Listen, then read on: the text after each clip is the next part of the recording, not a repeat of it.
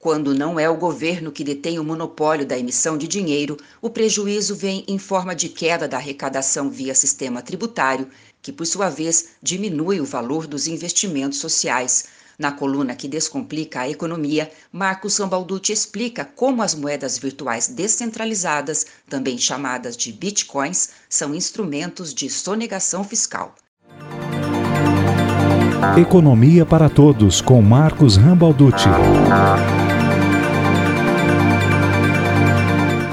Olá, meus caros. Na nossa última coluna falamos um pouco sobre criptomoedas, que são aquelas moedas virtuais, portanto elas não têm existência física, e que utilizam da tecnologia chamada blockchain, que é o que lhes confere segurança, pois funciona como um registro contábil, um livro caixa onde estão registradas todas as transações, só que no mundo virtual.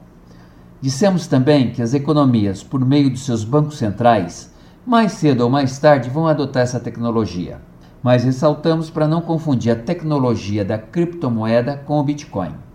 O Bitcoin é sim uma criptomoeda, ou seja, ela utiliza dessa tecnologia do blockchain para criar uma moeda que não é regulamentada, não é controlada e também não é garantida pelo Estado.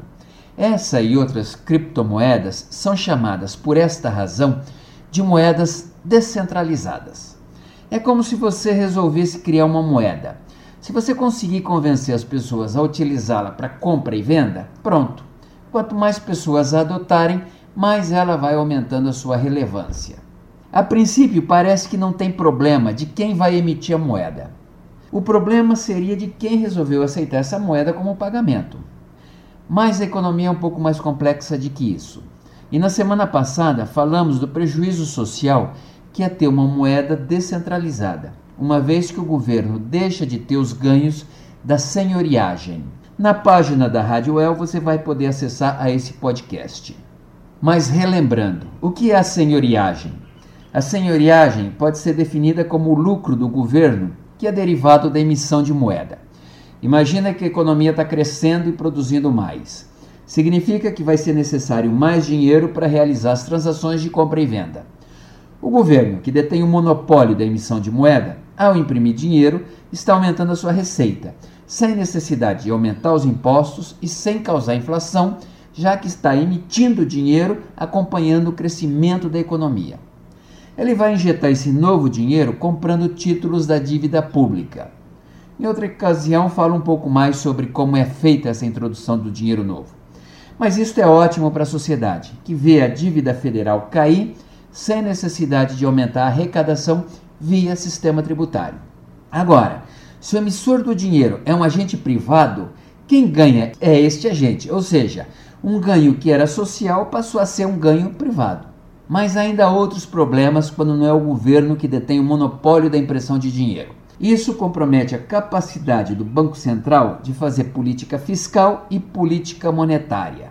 Hoje falo um pouquinho sobre o problema fiscal. A política fiscal ou política orçamental é a forma com que o governo administra suas receitas e despesas.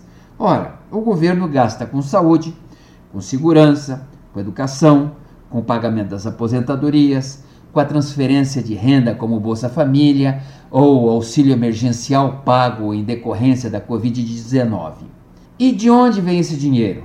Fundamentalmente da arrecadação de impostos, da tributação não tem mágica. O que o governo gasta é o que ele retira da sociedade na forma de impostos. Então, toda vez que queremos mais investimento em educação, em segurança ou em saúde, demandas absolutamente legítimas, precisamos sempre ter em mente que é da arrecadação de parte do que é produzido pela sociedade que sai o dinheiro para esses gastos, ok? Ocorre que nas moedas virtuais descentralizadas não há qualquer controle público e o governo não toma conhecimento de a quem pertence o dinheiro. Todas as transações são anônimas e praticamente impossível de saber em que local ocorreu a operação, bem como seus reais titulares, pois no registro do Bitcoin na blockchain, o proprietário pode usar um pseudônimo. Toda a operação é registrada na blockchain mas por não ter um vínculo a um titular, sua identificação dependerá da declaração do seu proprietário. É praticamente impossível identificar o verdadeiro proprietário da Bitcoin. Em outras palavras, a Receita Federal não consegue cruzar as informações da posse de criptomoedas descentralizadas. Óbvio que isso impede que tributos de todas as esferas governamentais sejam recolhidas, o que torna essas moedas um instrumento de sonegação fiscal. Ou seja, o Estado não tem como controlar o pagamento de tributos. Vai perder receita, vai tributar errado e pior, inviabiliza ele cumprir o seu papel de garantir a todos uma qualidade de vida compatível com a dignidade humana, seja por meio dos investimentos em saúde, ou em educação, ou em segurança e na justa distribuição da renda.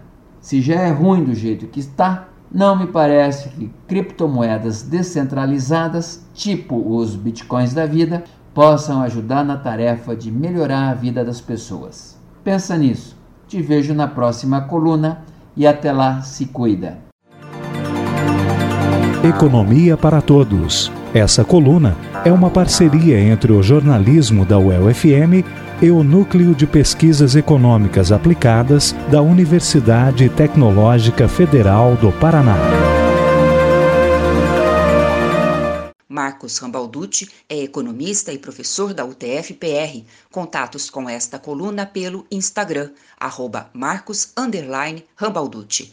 Valéria Giani para a Revista do Meio Dia.